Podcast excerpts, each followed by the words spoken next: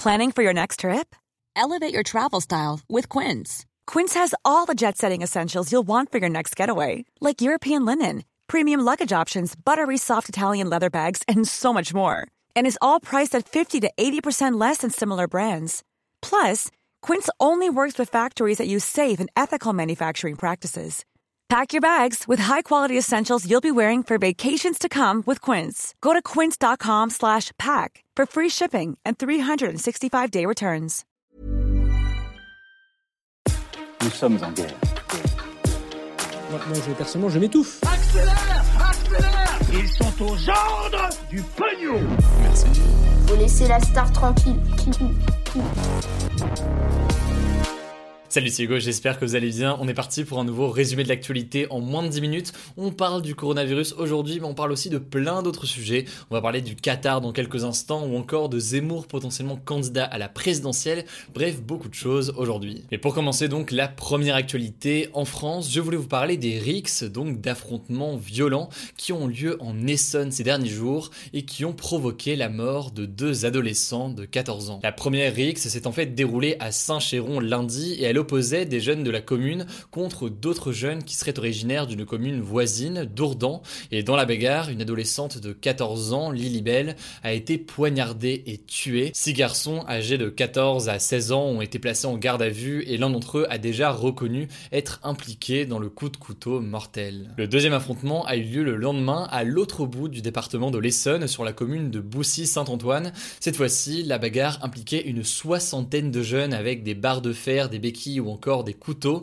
Et dans l'affrontement, un adolescent de 14 ans a reçu un coup de couteau mortel au thorax et deux autres jeunes ont été blessés, dont un grièvement au cœur. De la même façon, au total, sept mineurs ont été placés en garde à vue et la thèse du règlement de compte entre bandes rivales est privilégiée. Faut savoir que ce phénomène de Rix n'est pas vraiment nouveau en Essonne, malheureusement, il est même en augmentation selon le préfet du département. En fait, en 2020, selon le ministère de l'Intérieur, sur les 350 affrontements entre bandes rivales observés en France, 99 se sont passés en Essonne. En fait, c'est souvent des conflits qui sont donc liés à des rivalités ou alors à des haines entre des quartiers ou des secteurs et avec le développement des réseaux sociaux notamment, eh bien ces haines semblent s'intensifier puisque les différentes bandes d'adolescents peuvent se provoquer par vidéo ou messages interposés, que ce soit sur TikTok, Snapchat ou même sur Telegram, ce qui est plus difficile à repérer pour les forces de l'ordre puisque la messagerie est un peu plus sécurisée. Selon le ministre de l'Intérieur, Gérald Darmanin, la déscolarisation, les nouvelles technologies ou encore le manque d'autorité parentale sont responsables de ce phénomène. Il a d'ailleurs décidé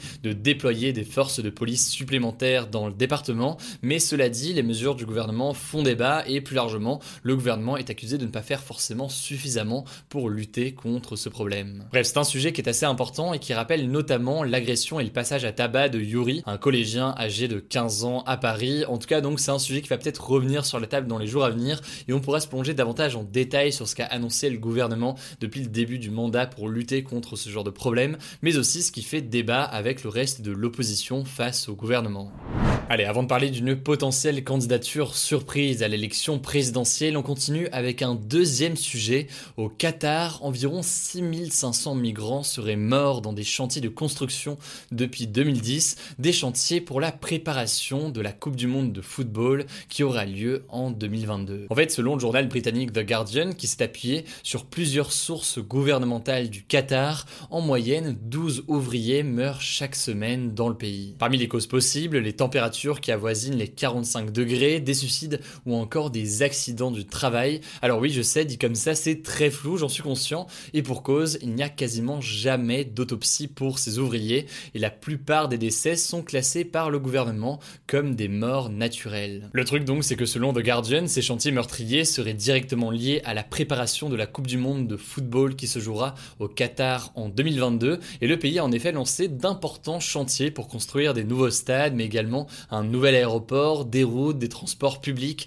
une nouvelle ville et des hôtels. Le truc c'est que pour construire tout ça, le pays a fait appel à environ 2 millions de travailleurs migrants qui sont originaires le plus souvent d'Asie du Sud, donc le Pakistan ou encore le Sri Lanka et le Népal. Et ces populations, c'est malheureusement celles que l'on retrouve dans ces chiffres qui ont été révélés par The Guardian. Alors de son côté, le gouvernement qatari nie totalement ces chiffres. Eux affirment que ces décès n'ont rien à voir avec le mondial de football. Ils parlent de 37 migrants morts sur les chantiers de la Coupe du Monde depuis 2011, pas 6500. Ils jugent en fait ce chiffre de 37 morts, donc le chiffre qu'ils avancent, comme proportionnel à la taille des chantiers et au nombre de personnes mobilisées. Bref, autrement dit, ils nient totalement les révélations qui ont été faites par le média The Guardian. Enfin, quant à la FIFA, donc l'organisme qui gère le football et qui a attribué l'organisation de la Coupe du Monde au Qatar, d'ailleurs dans des circonstances assez floues, il y a des enquêtes en cours, eh bien la FIFA s'est défendue en expliquant que des mesures de santé et de sécurité très strictes ont déjà été mises en place sur place. Bref, logiquement, c'est un sujet qui est crucial et on aura l'occasion d'en reparler dans les mois à venir à l'approche de la Coupe du Monde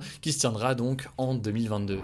On passe maintenant à un autre sujet en France. Je voulais vous parler de la potentielle candidature d'Éric Zemmour à la présidentielle de 2022. Alors pour ceux qui ne le connaissent pas bien, Éric Zemmour est un journaliste politique, écrivain mais aussi polémiste dont les idées sont situées très clairement à droite ou à l'extrême droite et certains le rapprochent aujourd'hui de Marine Le Pen. Il a été condamné plusieurs fois, notamment pour incitation à la haine raciale, mais cela ne semble pas entacher sa réputation auprès d'une partie de la population. Il a vendu des centaines de milliers d'exemplaires de ses différents livres et il cartonne aussi avec l'émission Face à l'info sur CNews, une émission qui réunit en moyenne 800 000 téléspectateurs par jour. Pour l'instant, Éric Zemmour n'a pas du tout déclaré sa candidature, mais si je vous en parle aujourd'hui, c'est parce qu'en fait, une plateforme en ligne appelée Je signe pour Zemmour.fr a été créée par ses soutiens. L'idée est en fait venue de Jacques Bompard, qui est le maire d'extrême droite de la ville d'Orange, dans le Vaucluse, et d'après lui, ce site vise à compter les soutiens d'Éric Zemmour à travers une pétition, et donc, je cite, à montrer l'engouement qu'il suscite chez les Français. Alors de son côté, Éric Zemmour ne s'est jamais clairement exprimé sur ses ambitions, en fait, il cultive l'ambiguïté,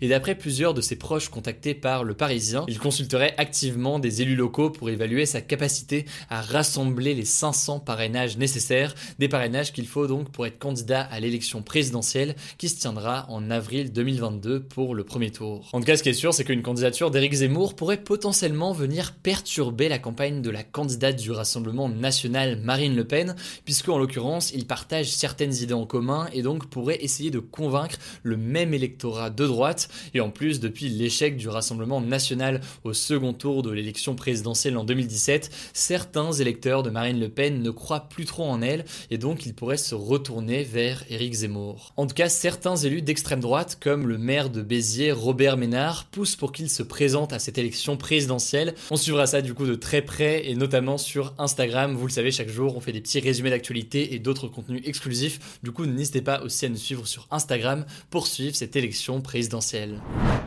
Allez, comme chaque jour maintenant, on est donc parti pour un résumé des actualités importantes en bref. On commence avec un premier sujet en France. On a appris hier que l'acteur Gérard Depardieu avait été mis en examen en décembre pour viol et agression sexuelle. C'est en fait une jeune comédienne qui l'accuse de l'avoir violée à deux reprises en août 2018 chez lui à Paris. De son côté, par le biais de son avocat, Gérard Depardieu conteste totalement les faits qui lui sont reprochés, mais il a donc été mis en examen en décembre. Deuxième sujet du jour, Toujours en France, la situation épidémique serait préoccupante dans une dizaine de départements en France, selon le porte-parole du gouvernement, Gabriel Attal. Alors, une conférence de presse du Premier ministre Jean Castex devrait se tenir demain. Des mesures devraient être annoncées. Ça peut être notamment potentiellement un confinement le week-end pour ces départements, sachant que les départements concernés, il y a notamment le Nord, la Moselle, les Bouches-du-Rhône et tous les départements d'Île-de-France. Et par ailleurs, là-dessus, on a déjà des annonces puisque le ministre de la Santé, Olivier A annoncé un confinement le week-end dans l'agglomération de Dunkerque dès vendredi soir, comme dans les Alpes-Maritimes donc. Et le ministre a également annoncé que la vente d'alcool à emporter et sa consommation sur la voie publique étaient désormais interdites dans cette zone. Enfin, dernière info, McFly et Carlito ont dépassé les 10 millions de vues ce matin pour leur vidéo sur l'importance des gestes barrières. Ils ont donc réussi le défi lancé par Emmanuel Macron vendredi dernier et comme promis, donc le président les recevra au palais de l'Élysée pour participer au jeu du concours d'anecdotes en vidéo. Alors pour l'instant, on n'a pas plus d'infos sur la date de sortie ni de tournage, mais logiquement, on va suivre tout ça de très près. Et au passage, aujourd'hui, on n'a pas parlé de Mayotte, mais on en parlera du coup demain puisque vous le savez peut-être, la situation là-bas est assez préoccupante en ce moment. Voilà, c'est la fin de ce résumé de l'actualité du jour. Évidemment, pensez à vous abonner pour ne pas rater le suivant, quelle que soit d'ailleurs l'application que vous utilisez pour m'écouter. Rendez-vous aussi sur YouTube et sur Instagram pour d'autres contenus d'actualité exclusifs. Écoutez, je crois que j'ai tout dit, prenez soin de vous et on se dit à très vite. Ever catch yourself eating the same flavorless dinner three days in a row? Dreaming of something better? Well, HelloFresh is your guilt-free dream come true, baby. It's me, Kiki Palmer. Let's wake up those taste buds with hot, juicy pecan crusted chicken or garlic butter shrimp scampi. Mm. Hello Fresh. Stop dreaming of all the delicious possibilities and dig in at HelloFresh.com. Let's get this dinner party started.